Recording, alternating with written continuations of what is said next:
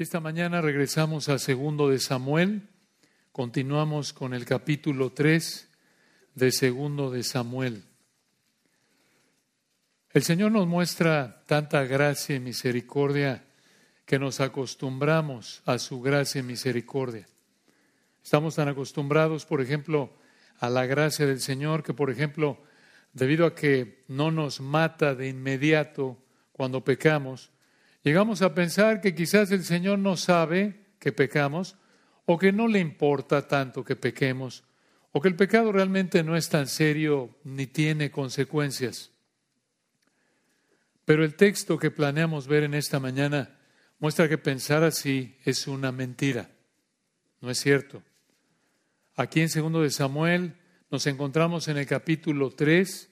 La última vez explicamos que aquí en los capítulos 3 y 4 vemos una presentación anticipada de los problemas que David enfrentaría cuando llegara al trono. Y esto causado por el pecado de David mismo. Además, vemos al mismo tiempo que el Señor en su gracia bendijo a David de varias maneras en estos capítulos a pesar de su pecado. Esa es realmente la idea central de estos capítulos ver cómo Dios en su gracia soberana, a pesar de que David no lo merecía, lo va a llevar al trono y aquí vemos la gracia de Dios resplandeciendo en el trasfondo de pecados que vemos en David. De hecho, aquí en el 3.39, como planeamos verlo en un momento, David reconoció que era rey, pero que era débil para gobernar como debía. Esto lo demostró en su desconfianza en el Señor y en su temor al hombre. Estamos convencidos que así es. Esto lo vemos de varias maneras y lo estamos explicando aquí en los capítulos 3 y 4. Por ejemplo, como explicamos, recordarán que como solo reinaba sobre una tribu, la tribu de Judá, y el general rebelde Abner había puesto un rey títere, Isboset, el reino de David era débil en parte por eso, probablemente primordialmente por eso en términos humanos. Pero en lugar de que David confiara en el Señor y obedeciera las escrituras y cumpliera su función como un rey fiel a Dios, David francamente creemos que actuó como un político incrédulo. Y por eso se casó con varias mujeres, recuerdan al principio del capítulo 3, para establecer lazos diplomáticos con los papás de esas mujeres. De esta manera desobedeció Deuteronomio capítulo 17 Además, David negoció y trató como héroe al rebelde Abner en lugar de juzgarlo. No protegió a los soldados leales a David y actuó David y aplicó la ley de manera parcial para quedar bien con la gente, para fortalecer su gobierno. Pero todo esto, como siempre es con el pecado, tendría un costo. Todo esto es un avance de los pecados y efectos destructivos que David enfrentaría años después en su reino. Este texto que planeamos estudiar en esta mañana nos humilla al recordarnos que aún el creyente más fiel como David peca. Esto no nos debe motivar a justificar nuestro pecado, sino que nos debe humillar y nos debe advertir al ver que el pecado siempre tiene consecuencias. Y lo más importante es que esto nos debe apuntar a aquel que es santo, inocente, sin mancha, aquel que necesitamos desesperadamente para que nos salve y nos fortalezca en medio ya como cristianos de nuestra lucha con nuestro pecado, el Hijo de David mayor, el amado Señor Jesucristo. Ahora, recordarán que estos capítulos 3, 2 al 4, 12 los dividimos en tres partes. Estamos estudiando tres situaciones relacionadas con David que te dan un avance del pecado en su reino. Tres situaciones del pecado, tres situaciones relacionadas con David que te dan un avance del pecado en su reino. En primer lugar, David y su familia, en el 3, 2 al 5. En segundo lugar, David y Abner, en el 3, 6 al 39. Y en tercer lugar, David e Isboset en el 4, 1 al 12. Ya vimos la primera la semana pasada, David y su familia, y ahora continuamos en la segunda, la empezamos la semana pasada, David y Abner. David y Abner, aquí en el 3, 6 a 39. Ahora, recuerden cómo llegamos aquí. Abner, el general rebelde, seguía siendo leal a Saúl, aunque Saúl ya había muerto. Abner puso a Isboset como rey falso. Isboset, ya dijimos, era un títere de Abner. Abner también mató a ese soldado leal a David, Asael. Asael era hermano de Joab, Joab era el general leal a David. Recordarán que Isboset confrontó a Abner porque Abner estaba actuando como rey.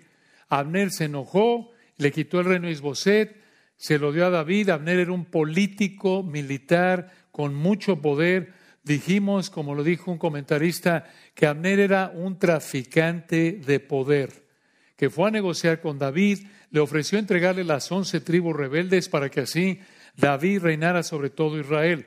Claro que Abner estaba pensando en, de manera política, finalmente en buscar la corona. A eso apunta, creemos, todo lo que estaba haciendo. Y David, en lugar de confiar en el Señor y actuar como un rey obediente y castigar el pecado del impenitente Abner, David aceptó la oferta de Abner y David prácticamente, recuerdan, trató a Abner como si fuera un diplomático, como si fuera un héroe diplomático, un hombre de virtud. Y hasta ahí llegamos en el 3.21 la semana pasada. Vean el 3.22. Aquí continuamos. Hasta aquí ya estableció Abner y David este acuerdo de que Abner le iba a entregar las once tribus rebeldes a David. Ya se acordó esto. Y 3.22. Y aquí que los siervos de David y Joab venían del campo. Joab, recuerden, el general de David y traían consigo gran botín. Habían ganado aquí aparentemente alguna guerra. Mas Abner no estaba con David en Hebrón, pues ya lo había despedido y él se había ido en paz. Vean esa frase en paz. Esto es enfatizado aquí por el Espíritu Santo, versículo 23. Y luego que llegó Joab y todo el ejército que con él estaba, fue dado aviso a Joab, diciendo, Abner, hijo de Ner, ha venido al rey y él, esto es David, le ha despedido y se fue en paz. En el versículo 21, no lo leímos, pero está en el 21, Abner se fue en paz. 22, se ha ido en paz. 23, Abner se fue en paz. Se fue en paz el rebelde, Abner, el asesino impenitente de Asael, el traficante de poder, Abner, el que no debía irse en paz, es lo que creemos que está aquí enfatizando el Espíritu Santo. Él, él se fue en paz. Por eso, versículo 24, vean, en parte Joab respondió así. Versículo 24, recuerden, Joab es el general del ejército de David, leal a David, versículo 24. Entonces Joab vino al rey y le dijo, ¿qué has hecho? He aquí Abner vino a ti ¿Por qué pues le dejaste que se fuese? 25. Tú conoces a Abner, hijo de Ner. No ha venido sino para engañarte y para enterarse de tu salida y de tu entrada y para saber todo lo que tú haces. En otras palabras, Joab dijo, Rey, ¿cómo confías en ese rebelde mentiroso que vino aquí, vino a espiar, merece morir? Además, recuerden que aquí Joab probablemente está afectado porque Abner mató a su hermano Asael Ahora, Joab le dijo la verdad, aunque Joab probablemente se excedió por el enojo contra Abner, porque también Abner podía llegar a ser, probablemente así lo pensó Joab, no sabemos, no era tonto Joab, una competencia para Joab, porque Abner era el general de los rebeldes, Joab era el general de David, y si hay aquí un acuerdo, a lo mejor este me quita el puesto. Quizás eso pasó por su mente, no sabemos. Pero vean lo que hizo Joab, versículo 26. Y en el 26, saliendo Joab de la presencia de David, envió mensajeros tras Abner, probablemente aquí para decirle que David le pedía que regresara, los cuales le hicieron volver desde el pozo de Sira, sin que David lo supiera. Esto ya huele mal. Versículo 27. Y cuando Abner volvió a Hebrón, Joab lo llevó aparte en medio de la puerta para hablar con él en secreto. Y allí, escuchen esto, en venganza de la muerte de Asael, su hermano, le hirió por la quinta costilla y murió. Aquí Joab pecó, mató a Abner de manera premeditada y también pecó por venganza. Y observen que el versículo 27 dice al final que le hirió por la quinta costilla. Como todo en la palabra de Dios, cada palabra el Espíritu Santo en su mente perfecta la ha colocado con un propósito. No hay nada descuidado, no hay nada que no esté ahí por una razón. Esa frase le hirió por la quinta costilla en el 3.27 es igual a cómo Abner mató a Sael por la quinta costilla. ¿Coincidencia? Jamás, jamás. Asael, perdón, Joab así lo planeó, pero sobre todo, providencialmente, el Señor lo hizo, sin aprobar ni ser el autor del pecado de Joab. Vean ustedes, Abner fue matado por el Señor providencialmente de la misma manera en la que Abner mató a Sael. Versículo 28. Cuando David supo después esto, dijo, inocente soy yo. Esa frase, inocente soy yo, ¿dónde la hemos oído? Pilato. ¿Recuerdan? Inocente soy yo de la sangre de este justo. Aquí, don David se apilató. ¿Qué está pasando? Vean, algo parecido. Versículo 28. Cuando David supo después esto, dijo, Inocente soy yo y mi reino delante de Jehová para siempre de la sangre de Abner, hijo de Ner. ¿En serio, David? ¿Eres inocente? No creemos. ¿No es cierto? ¿No era totalmente inocente, creemos? Porque David debería haber ejecutado a Abner por haber matado a Asael para que esto no pasara como vemos en Deuteronomio capítulo 21. Él tenía, David tenía la autoridad como rey de aplicar la ley. Algunos piensan que Abner no hizo nada mal porque estaba en una batalla, fue en un conflicto militar que Abner mató a Sael, explicamos eso, pero ya dijimos que creemos que el Señor debería, a través de David, David debería haber matado a Abner por haber matado a Sael, un hombre fiel. Abner era el rebelde. Y vean versículo 29, ¿qué más pasó?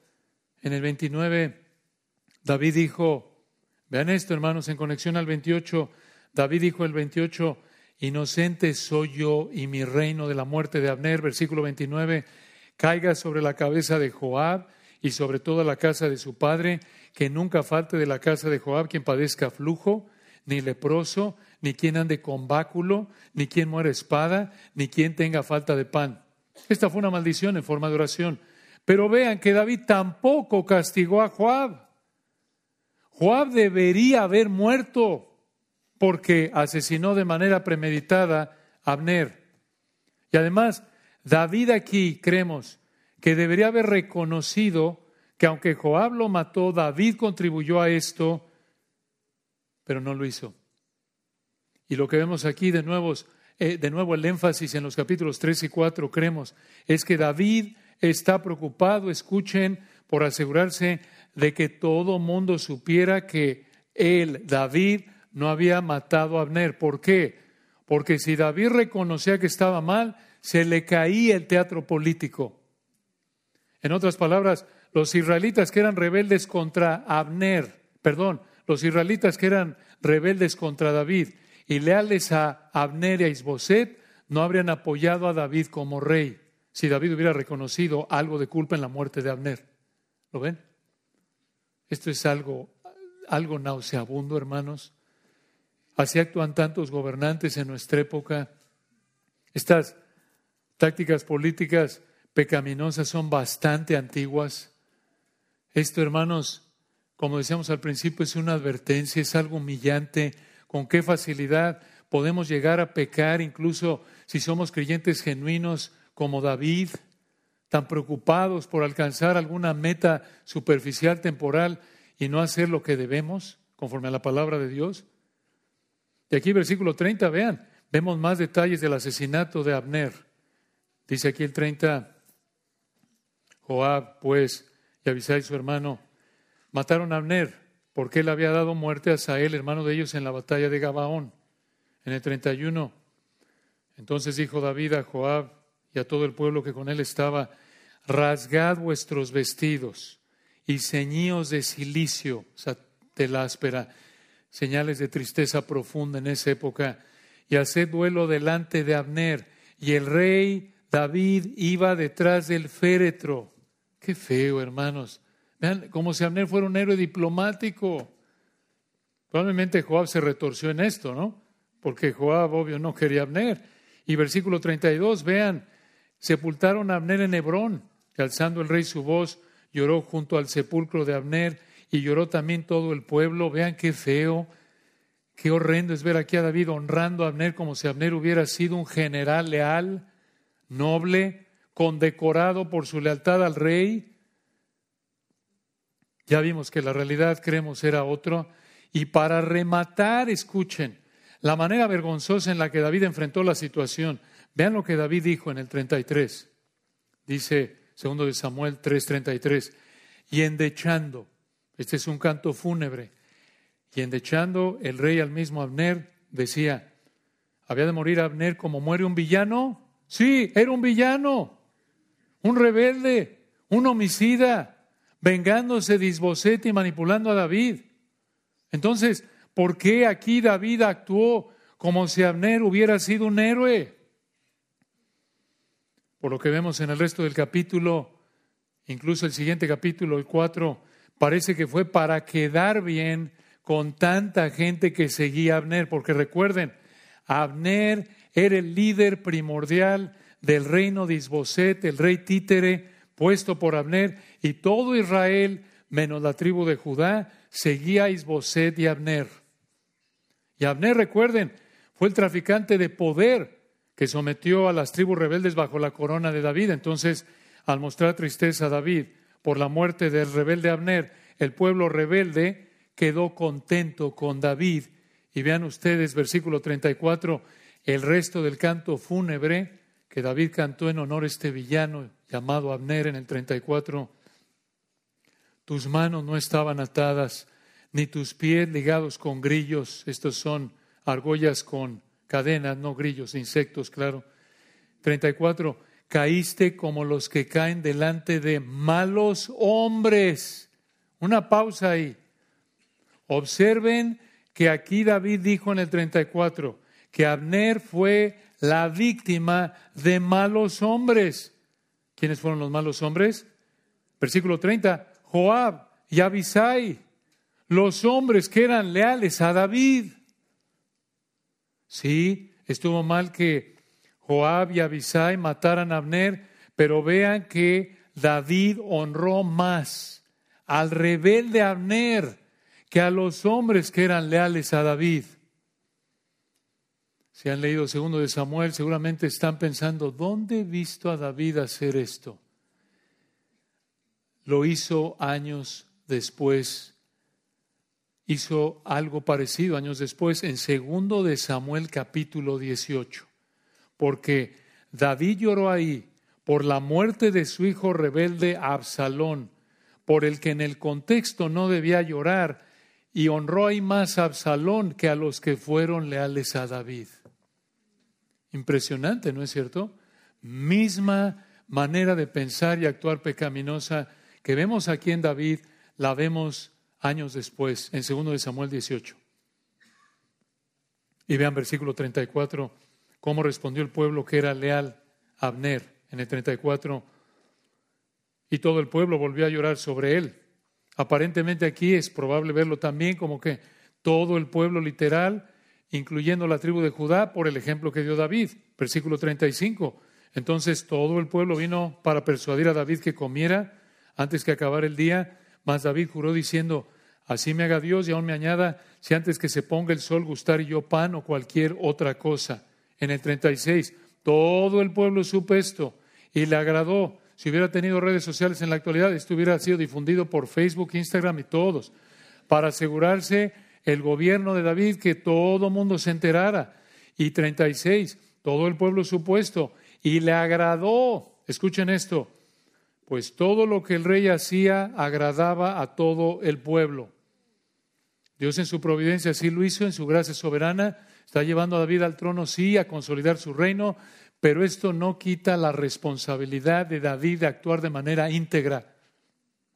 Versículo 37, y todo el pueblo y todo Israel entendió aquel día que no había procedido del rey el matar a Abner, hijo de Ner. Misión cumplida, David. Pero ven a costa de qué. Vean qué desagradable. Versículo 38. En el 38 también dijo el rey a sus siervos, ¿no sabéis que un príncipe, o en el hebreo un comandante, y grande ha caído hoy en Israel? De nuevo, esto es una vergüenza. Abner no era un gran líder militar como David lo presentó aquí, era un rebelde, homicida, traficante de poder. Una cosa fue, segundo de Samuel 1, recuerdan, cuando David mostró perdón y amor hacia Saúl, al llorar por la muerte de David, al llorar por la muerte de Saúl, cuando Saúl quiso matar a David. Pero otra cosa es que David aquí ya es rey y presenta un perverso como Abner, como héroe. Y por lo que vemos aquí, creemos para quedar bien con el pueblo. Y vean el 39. Creemos que este versículo confirma lo que estamos diciendo, que David aquí está actuando como un político mundano. Versículo 39. David dijo, y yo soy débil hoy, aunque ungido rey. David sabía que no tenía fuerza política, aunque era el rey legítimo. Esto confirma, creemos, por qué trató a Abner como héroe, por qué no castigó ni a Abner, ni a Juan, ni a Abisai por homicidas. Vean cómo lo dijo el mismo David 39. Y yo soy débil hoy, aunque ungido rey. Y estos hombres, los hijos de Sarbia, estos eran Joab y Abisai, los que mataron a Abner, son muy duros para mí. Jehová del pago al que mal hace conforme a su maldad. Es cierto que David debía dejar la venganza en manos del Señor, pero el Señor en este punto ya le había dado la autoridad a él como rey para aplicar la ley, la ley del Antiguo Testamento. Y según Deuteronomio 19:13, David debería haber ejecutado a Joab y a Abisai. De hecho, escuchen esto.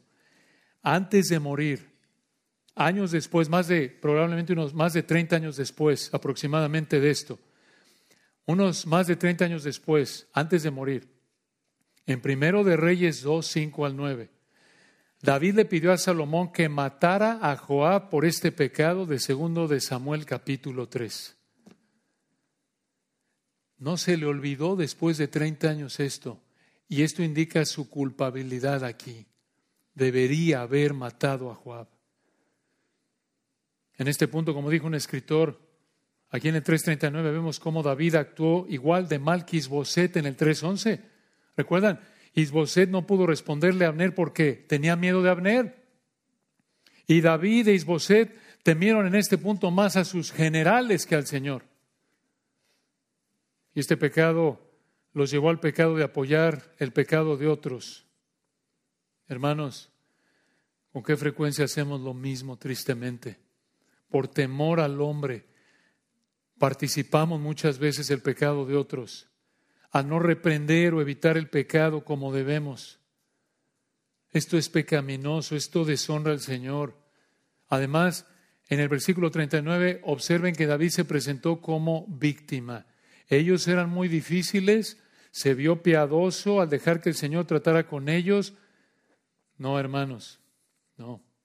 Y de nuevo, si han leído, si recuerdan, segundo de Samuel más adelante, esto que pasó con Abner y Joab nos da un adelanto de lo que pasaría otra vez, otro incidente, años después, cuando el hijo de David, Absalón, matara a su hermano Amnón por haber violado a Tamar.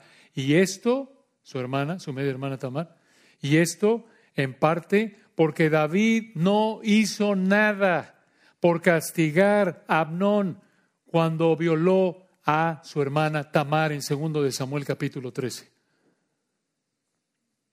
Pero lo más triste de esta situación es que esto vuelve a mostrar un pecado que asediaba a David. Un pecado que lo vimos cometer en 1 de Samuel capítulo 21, recuerden, al mentir y actuar como loco. Y otra vez en 1 de Samuel capítulo 27, al mentirle al rey filisteo Aquis. Y ese pecado es desconfianza en el Señor. Falta de confianza en el Señor. Creemos que si David hubiera confiado en el Señor, hubiera buscado la guía del Señor como lo vemos en otras etapas de su vida, en primero y segundo de Samuel. Si él hubiera sido fiel, si él hubiera aplicado la ley como rey, no habría pecado como lo hizo aquí, tratando a Abner como héroe, no castigando el homicidio como el Señor lo mandó. Pero David se preocupó más por fortalecer su poder como rey, creemos, y mantener una paz superficial política que por honrar al Señor al buscar la guía del Señor y honrar su palabra. Qué vergonzoso es, hermanos, cuando como cristianos actuamos como David, nos vemos igual que el mundo, mintiendo, manipulando, exaltando al impío como si fuera un héroe. Y esto para alcanzar alguna paz superficial o meta temporal, en lugar de confiar en el Señor, ser obedientes a su palabra y dejar que el Señor haga lo que quiere de manera providencial. Entonces, aquí en 2 de Samuel 3, 2 al 4, 12, estamos viendo tres situaciones relacionadas con David que te dan un avance del pecado en su reino. Ya vimos en primer lugar a David y su familia en el 3, 2 al 5. En segundo lugar, David y Abner en el 3, 6 al 39. Y ahora, finalmente, en tercer lugar, David e Isboset en el capítulo 4. David e Isboset. Vean el 4, no. Luego que oyó el hijo de Saúl que Abner había sido muerto en Hebrón, las manos se le debilitaron y fue atemorizado todo Israel. ¿Por qué? ¿Por qué tenían miedo? Porque Abner, el líder de la rebelión, quiso la paz cuando David había muerto. Y escuchen, el miedo de Isboset y estos israelitas rebeldes del 4.1 confirma que David jugó un juego político pecaminoso en el capítulo 3 al tratar a Abner como si hubiera sido un héroe nacional. Abner era un rebelde impío, Isboset y los israelitas que lo apoyaron lo sabían y sabían que Abner había acordado entregarle el control de los rebeldes a David. Por eso, eso lo vimos en el capítulo 3 al principio, recuerdan. Por eso, cuando murió Abner, escuchen, aquí en 2 de Samuel 4.1, Isboset, quien era el rey falso, y los israelitas que lo seguían tenían miedo. Piénsenlo.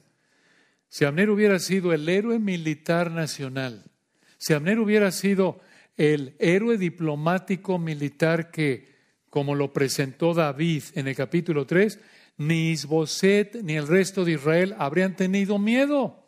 ¿No es cierto? Esto revela, creemos, que David estuvo mal.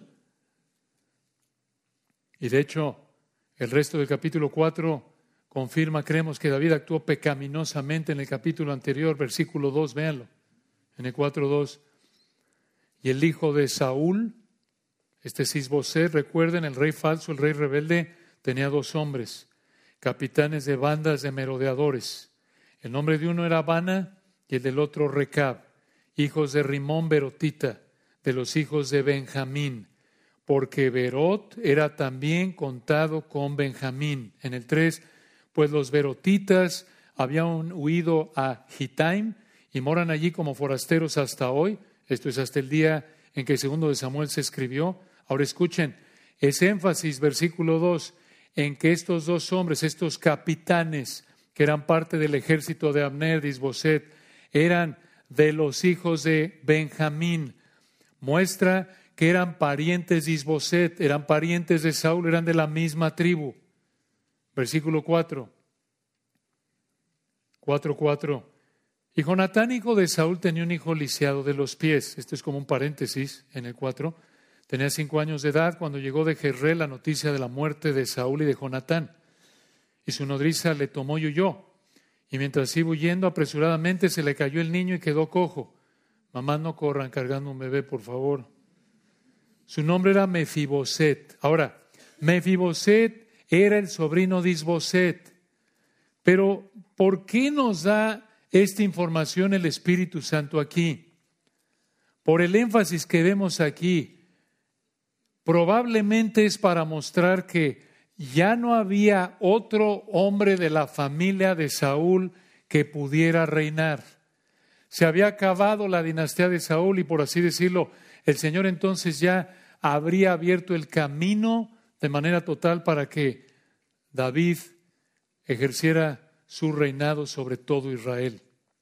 Pero vean versículo 5, estos parientes de Isboset, nada confiables. En el 5, los hijos pues de Rimón Berotita, Recab y Bana, fueron y entraron en el mayor calor del día en casa de Isboset, el cual estaba durmiendo la siesta en su cámara. Y en el 6, aquí la portera de la casa había estado limpiando trigo, pero se durmió. Y fue así como Recab y Bana, su hermano, se introdujeron en la casa. Ahora, una mejor traducción del versículo 6 sería esta, siguiendo una versión. Ellos, versículo 6, escuchen, ellos vinieron a la mitad de la casa como si fueran por trigo y lo hirieron en el vientre, y Recab y Bana, su hermano, escaparon. ¿Por qué fueron por trigo? Bueno, esto de ir por trigo como soldados habría sido algo normal como parte del pago de los soldados, pero versículo 7, vean cómo planearon cada detalle de este asesinato. En el 7, cuando entraron en la casa, Isboset dormía sobre su lecho en su cámara, y lo hirieron y lo mataron y le cortaron la cabeza. Y habiéndola tomado, caminaron toda la noche por el camino del Arabá. Este es el valle del Jordán. Esto fue para que no los descubrieran. Versículo 8. Y trajeron la cabeza de Isboset a David en Hebrón. Y dijeron al rey, He aquí la cabeza de Isboset, hijo de Saúl, tu enemigo, que procuraba matarte. escuchen esto, al final del 8. Y Jehová ha vengado hoy a mi señor, el rey de Saúl y de su linaje. ¿Qué? Estos hombres pecaron al hacerle esto Isboset, pero dijeron la verdad. Al decir que Isboset estaba en la misma posición que Saúl, enemigo de David, oponiéndose, recuerdan, a David como rey. Y probablemente Isboset también quería matar a David, porque Isboset, recuerdan, era el rey rebelde apoyado por Abner. Pero aquí, hermanos, esto vuelve a mostrar lo mal que estuvo David al tratar a Abner como un héroe. David debería, creemos, haber castigado a Abner conforme a la ley del Señor, porque Abner había puesto a Isboset como rey. Y aquí en el 7 de nuevo vean, estos hombres dijeron, Isboset, hijo de Saúl, tu enemigo. ¿Es cierto? Isboset era, seguía en la misma línea de Saúl, era un enemigo Isboset de David y también Abner y también estos hombres. Entonces, vean de nuevo el versículo 8, Recab y Bana, estos líderes militares que traicionaron y mataron y decapitaron al rey rebelde. Oigan, con primos así, ¿quién quiere primos? Eran la sangre de Isboset, lo traicionaron. Por eso el texto dice benjamitas, para darnos una idea de la profundidad de su impiedad, para darnos una idea, esto de manera indirecta apunta al nivel de impiedad Isboset, de Abner. Tenía este, este nivel de canallas en su ejército, tan canallas que traicionaron a su rey, entre comillas, aun cuando era de la misma familia. Ni siquiera la sangre frenó su deslealtad. ¿Se dan cuenta? Esto muestra algo de la de estos hombres y de y de Abner. Y vean de nuevo el versículo 8. Vean la mentira de estos hombres en el 8. Y trajeron de nuevo, vean el 8, trajeron la cabeza de Isboset a David en Hebrón y dijeron al rey, he aquí la cabeza de hijo de Saúl, tu enemigo, que procuraba matarte. Y Jehová ha vengado hoy a mi señor el rey de Saúl y de su linaje. Vean, al final del 8 se presentaron como instrumentos de venganza de Dios contra Saúl y su descendencia. Pero vean que no le dijeron a David, como dice el versículo 2, Rey, perdónanos. Confesamos que nosotros éramos leales a Isboset, éramos parte del ejército de Abner. Nada de eso, igual que Abner, ¿se acuerdan? Al principio del capítulo 3, llegó con David y dijo, te entrego todo, te entrego todo. En lugar de haber llegado, perdóname por haber sido rebelde. No, estos eran unos hipócritas, oportunistas, traidores. Eran unos abnercitos. ¿Lo ven? Abnercitos. Misma idea en el fondo. Esta traición contra su rey falso confirmó de nuevo que eran hombres impíos, igual que Abner. Lo que querían estos hombres era protegerse a sí mismos y por esto traicionaron a su rey Isboset de su misma sangre, un benjamita, lo mataron y aquí en el versículo 8 se presentaron como leales a David, versículo 8, mi señor el rey. Sí, cómo no, mi señor el rey. Querían matar a tu señor el rey. Eras parte del grupo que estaba rebelándose contra tu señor el rey. Hipócritas. Estos dos hombres son una muestra del punto al que puede llegar la soberbia, el egoísmo. Quizás no llegamos a matar a alguien, pero cuando nos preocupa más nuestro bienestar personal que honrar al Señor, actuamos como estos traidores y somos leales al que nos beneficia. Pero cuando se acaba ese beneficio, desechamos al que nos beneficia porque ya no nos sirve. Eso es pecaminoso. Eso muestra una falta de amor genuino. Eso muestra soberbia. Hermanos, lo hacemos desde chiquitos. Todos lo hemos hecho a un nivel u otro. Dices, ¿qué? Sí, sí, ¿cómo no? Incluso como adultos lo llegamos a hacer. Algunos de nosotros nos vemos más tentados a hacer esto que otros, pero es como el niño, el jovencito ahí en la secundaria o tu amigo, y en privado eres su cuate y lo máximo. Y cuando estás fuera en público, ni lo saludas. ¿Por qué? Pues porque está el otro que te importa más y te vas a ver mal si saludas al que le cae mal al otro. Es lo mismo. ¿Se dan cuenta? Es lo mismo. De nuevo, es increíble ver cómo el ser humano es el mismo desde la caída en Génesis capítulo 3. Esta historia de traición se ha repetido tantas veces a lo largo de la historia de la humanidad, en gobiernos, en familias, en empresas y tristemente hasta entre cristianos profesantes y líderes espirituales como Judas. Judas, de la misma línea de Abner y de estos perversos, ¿verdad? Cuando vio que no iba a poder estar ahí con el Señor en su reino, ¿qué hizo? Se acabó, voy a entregarlo ahí a los principales sacerdotes, por lo menos saco unas 30 piezas de plata. Igual, ¿se dan cuenta? No, pues ya, ya, ya no me alineo con él porque me va a ir mal. Se acabó, adiós. Misma, misma manera de pensar. Examínate, examinémonos. ¿Eres amable con alguien por el beneficio personal que te da y no por amor al Señor y amor desinteresado esa persona? ¿Eres muy amable con el jefe, pero ya cuando corren al jefe ya ni lo saludas en la calle? Porque si es así, si solo eres amable con alguien por el beneficio que recibes de esa persona, en cuanto esa persona no te dé ese beneficio, le vas a dar la espalda. Eso es soberbio. Eso es egoísta, eso es pecaminoso. Esta es una razón por la que tantos matrimonios terminan en divorcio. Soberbia. Esta manera de pensar pecaminosa, soberbia, que solo es amable con alguien por el beneficio personal que recibe. Pero cuando se acaba ese beneficio, le dan la espalda a esa persona y se buscan otra que les dé un beneficio. Iguales, ¿no es cierto? Iguales. Entonces, como vimos en el versículo 1, estos militares rebeldes hicieron esto motivados por miedo a David. Pensaron que al matar a Isboset quedarían bien con David y evitarían que David los matara. Pero versículo 9, sorpresa para ellos. En el 9, y David respondió a Recabia, a su hermano Bana, hijos de Rimón Berotita, y les dijo, vive Jehová, que ha redimido mi alma de toda angustia. Hermosa afirmación. Es un juramento, era cierto, David reconoció aquí que el Señor lo había librado de la angustia. Y así es, hermanos, el Señor, estamos aquí porque el Señor ha librado nuestra alma de toda angustia. ¿Cómo? Peligros, aflicciones espirituales, físicos. Si el Señor no nos librara de ellos, no estaríamos aquí. Así de simple.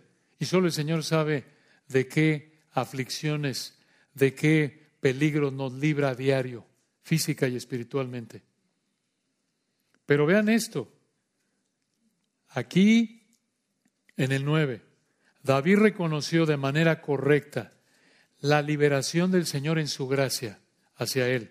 Pero también les dijo estos traidores, versículo 10, que cuando uno me dio nuevas en el 10 diciendo, he aquí Saúl ha muerto, imaginándose que traía buenas nuevas, yo lo prendí, le maté en Ciclag en pago de la nueva.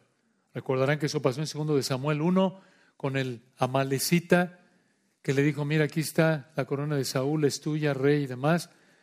Y David entendió que estos hombres actuaron como ese hombre del capítulo 1, que quiso quedar bien con David. Entonces David les dijo, versículo 11, 4, 11, ¿cuánto más a los malos hombres que mataron un hombre justo en su casa y sobre su cama? Ahora pues, ¿no he de demandar yo su sangre de vuestras manos y quitaros de la tierra? En el 12, entonces David ordenó a sus servidores y ellos los mataron y les cortaron las manos y los pies y los colgaron sobre el estanque en Hebrón, aparentemente siguiendo una costumbre en esa época como una manera de advertencia. Luego tomaron la cabeza de Isboset y la enterraron en el sepulcro de Abner en Hebrón. Observen, hermanos, que aquí David hizo lo correcto al matar estos homicidas. El problema fue que no mató a Abner cuando asesinó a Sael, ni mató a Joab, ni a Abisai cuando asesinaron a Abner. Pero ahora sí, versículos 11 y 12, David mató a estos homicidas. Entonces, ¿por qué no mató a Abner cuando Abner mató a Sael? ¿Por qué no mató a Joab y a Abisai cuando mataron a Abner? 339, por razones políticas. Esa es la conclusión a la que llegamos, por razones políticas. Porque 339 lo vimos. Él dijo, yo soy débil hoy, aunque ungido rey, y estos hombres, los hijos de Sarbia, son muy duros para mí. Y esperó más de 30 años para matar a Joab. Esto es, no mató a Joab, a Abisai ni a Abner por quedar bien con los israelitas que habían seguido a los dos rebeldes Abner y. Particularmente no mató a Abner para quedar bien con ellos. Bueno, realmente no mató tampoco a Joab y Abisai, porque si mataba a Joab y Abisai le habrían dicho, ¿por qué no mataste a Abner? Y si mataba a Abner, se le caía el teatro. Eso es lo que concluimos. Estos mismos israelitas que ahora ya siguen a David, como lo vemos al final del capítulo 3, aquí vean cómo otra vez fue, escuchen, selectivo en la aplicación de la ley. No mató a Abner, no mató a Joab, a Abisai, pero sí mató a estos dos. Y vean ustedes aquí a David, llamando en el versículo 11 justo a Isboset, justo al rey falso, al rey títere, cuando Isboset se había rebelado contra el Señor al no apoyar a David como rey. Aquí creemos que otra vez David aplaudió al rebelde como aplaudió al rebelde Abner en el capítulo 3 por razones políticas, por quedar bien, por consolidar su reino. Y vean, hermanos, algo importante aquí. Al haber ejecutado estos dos hombres, pero no a Abner, ni a Joab, ni a Abisai, que también habían pecado de homicidas y merecían morir igual que estos dos hombres traidores del capítulo 4, David demostró dos cosas. Escuchen. Demostró, número uno, que tenía la autoridad de aplicar la ley por ser el rey. Tenía la autoridad de aplicar la ley por ser el rey. Y número dos, que había sido injusto al no matar a Abner, a Joab y a Abisai. Esto de nuevo vuelve a mostrar que David estaba actuando como un político corrupto actúa en nuestra época, es algo triste, hermanos. Así como hoy día no llevan a alguna sentencia a algún criminal, como lo harían con un anónimo, pero como es una celebridad, no, pues ese no se le toca. Es la misma idea. Aquí David aplicó la ley a su antojo, para su beneficio personal, ¿lo ven? Capítulos 3 y 4, eso es lo que creemos. Y esto vuelve a apuntar a otro pecado de David que repetiría en el futuro. Escuchen, cuando usó el poder para su beneficio personal. Cuando años después, en segundo de Samuel capítulo 11, mató a Urias para ocultar su pecado de adulterio con Betsabé. Otro adelanto de pecado. Pero vean algo, hermanos, algunas implicaciones prácticas de conclusión. Los dos rebeldes fueron matados, Abner e Isboset. Abner e Isboset. Aunque los que los mataron pecaron al matarlos, el Señor usó a Joab y a Recab y a Habana para quitarle la vida a Abner e Isboset. Vean qué advertencia. Abner y Isboset se rebelaron contra el Señor y su palabra al no apoyar a David en su reino. El Señor los mató a ambos. Y escuchen, los mató en términos humanos en circunstancias relacionadas con su rebelión.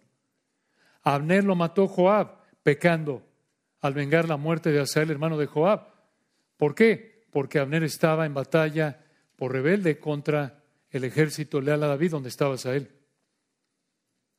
Isboset, el rey rebelde, Recab y Ivana también lo mataron pecando. Nunca sabes hasta dónde te puede llevar tu rebeldía contra la palabra de Dios. Nunca sabes cómo puede el Señor juzgar tu rebeldía. Pero recuerda que Él no puede ser burlado. Todo lo que el hombre sembrare, eso también segará, como dice Gálatas 6, 7. No sabemos cómo ni cuándo en términos temporales el Señor puede juzgar nuestro pecado. Que esto nos motive a no rebelarnos contra el Señor y su palabra de ninguna manera. Y vean otra implicación aquí, vean cómo Dios juzgó el pecado de Abner y Boset usando el pecado de Joab y Recab y Bana. Así como usó el pecado de Babilonia para juzgar el pecado de Nínive en el libro de Nahum, así como usó el pecado de Asir y Babilonia para juzgar el pecado de Israel en Isaías, Escuchen esto, así como usó el pecado, vean la soberanía y el poder y sabiduría de nuestro Señor, así como el Señor usó el pecado de los judíos y los romanos para juzgar el pecado de los creyentes cuando pecaron los judíos y los romanos al crucificar al amado Señor Jesucristo. Él, quien pagó el castigo que nosotros merecíamos por nuestros pecados creyentes, el justo por los injustos para llevarnos a Dios. Y no podemos olvidar otra verdad importante que ya mencionamos. La manera en la que David pecó en estos dos capítulos, como ya dijimos, muestra cómo pecaría en el futuro.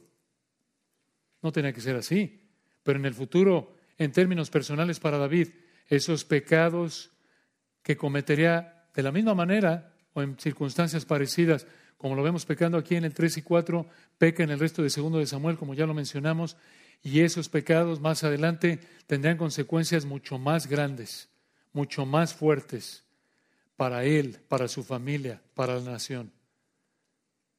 Esta es una advertencia seria, hermanos. Cuidado con el pecado. Cuidado con esos pecados que llegamos a tolerar hoy.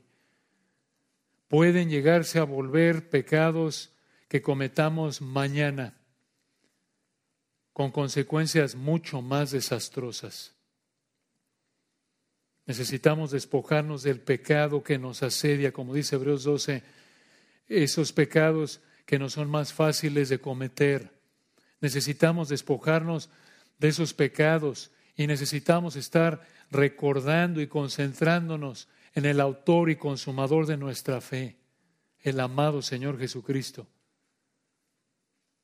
Aquí, en segundo de Samuel, vemos a David pecando, capítulos 3 y 4, vemos su poligamia, vemos cómo toleró el pecado de Abner, el pecado de Joab, de Abisai. Vemos cómo fueron asesinados a Sael, Abner y Boset, en parte debido al pecado de David, porque no frenó cuando pudo haberlo hecho a estos hombres. No frenó por lo menos juzgando el pecado cuando pudo haberlo juzgado como rey. Y encima de eso, ya lo dijimos, exaltando a Abner y Isboset, los dos rebeldes que guiaron a Israel en contra del reino legítimo de David. Así es siempre, hermanos, incluso con los creyentes más fieles como David, nuestros esfuerzos por ser fieles, aunque capacitados por el Espíritu Santo, están manchados por nuestro pecado. Lo cual, de manera inversa, como para estos lectores originales, igual para nosotros, vemos que aún el mejor de lo mejor de los creyentes, este hombre conforme al corazón de Dios, un creyente genuino, este hombre estaba muy lejos del estándar que Dios había establecido en su palabra de cómo debía vivir un rey. Por ejemplo, en Deuteronomio 17. Esto apuntaba a la necesidad que tenía Israel de un rey, que realmente el rey fuera el rey obediente siempre, el perfecto, el amado rey de reyes. La imperfección de David apunta de manera inversa, como siempre y como lo hemos visto a lo largo de primero y segundo de Samuel, a la perfección del Hijo de Dios, a la necesidad de ese rey de reyes que reine sobre Israel y reinará cuando regrese en el futuro después de la tribulación de siete años y regrese y establezca su reino milenial aquí en la tierra y de ahí por toda la eternidad. Y anhelamos a nuestro rey. Y estos capítulos, recuerden hermanos, finalmente nos recuerdan la gracia soberana de nuestro Dios. La gracia soberana de nuestro Dios frente a la profundidad de nuestro pecado. De nuevo, David era un hombre regenerado, un hombre conforme al corazón de Dios, pero estaba muy lejos de una obediencia perfecta. A pesar de eso, el Señor lo escogió para que fuera rey. Esto es gracia soberana. David no merecía rey, como tampoco ninguno de nosotros merecemos ser salvos, ni servir al Señor, ni ninguna bendición que el Señor nos da continuamente. Entonces, Ver el pecado de David nos humilla y también nos apunta a nuestro amado Señor, a que necesitamos a Cristo. Si no eres salvo, necesitas venir a Él en arrepentimiento y fe. Y si eres salvo, necesitas continuamente estar afianzándote a Él mediante la sumisión a su palabra por el poder de su Espíritu que mora en ti. ¿Y qué advertencia? No permitas el pecado en tu vida. Oremos. Padre, gracias por este texto tan importante. Reconocemos, Señor, realmente, como dice tu palabra, que no hay justo ni aun uno, que ninguno es bueno sino solo uno, Dios, el Dios hombre. Te alabamos a ti, el Santo Inocente sin mancha, apartado de los pecadores y hecho más sublime que los cielos. Gracias, Señor porque vemos este texto y nos recuerda cuánto te necesitamos. Es solo por tu gracia que estamos aquí. Gracias por tu gracia, gracias por tu salvación amorosa. Gracias, Señor, por estos textos que nos humillan, nos recuerdan tu gracia, nos recuerdan la necesidad desesperada que tenemos de estar quitando el pecado de nuestra vida. Gracias, Señor, por esto lloramos porque si alguien en esta mañana no te conoce, si es como Isboset, si es como Abner viviendo en rebeldía contra ti, que consideren que en cualquier momento les puedes quitar la vida y terminarán en el infierno eterno que merece su pecado. Pero has de entender, Padre, que tú en tu gracia amorosa les ofreces perdón de pecados a través de la fe arrepentida en base a los méritos de Cristo únicamente. Te rogamos que salves a los que estén aquí quizás esta mañana y no te conozcan para tu gloria. Amén.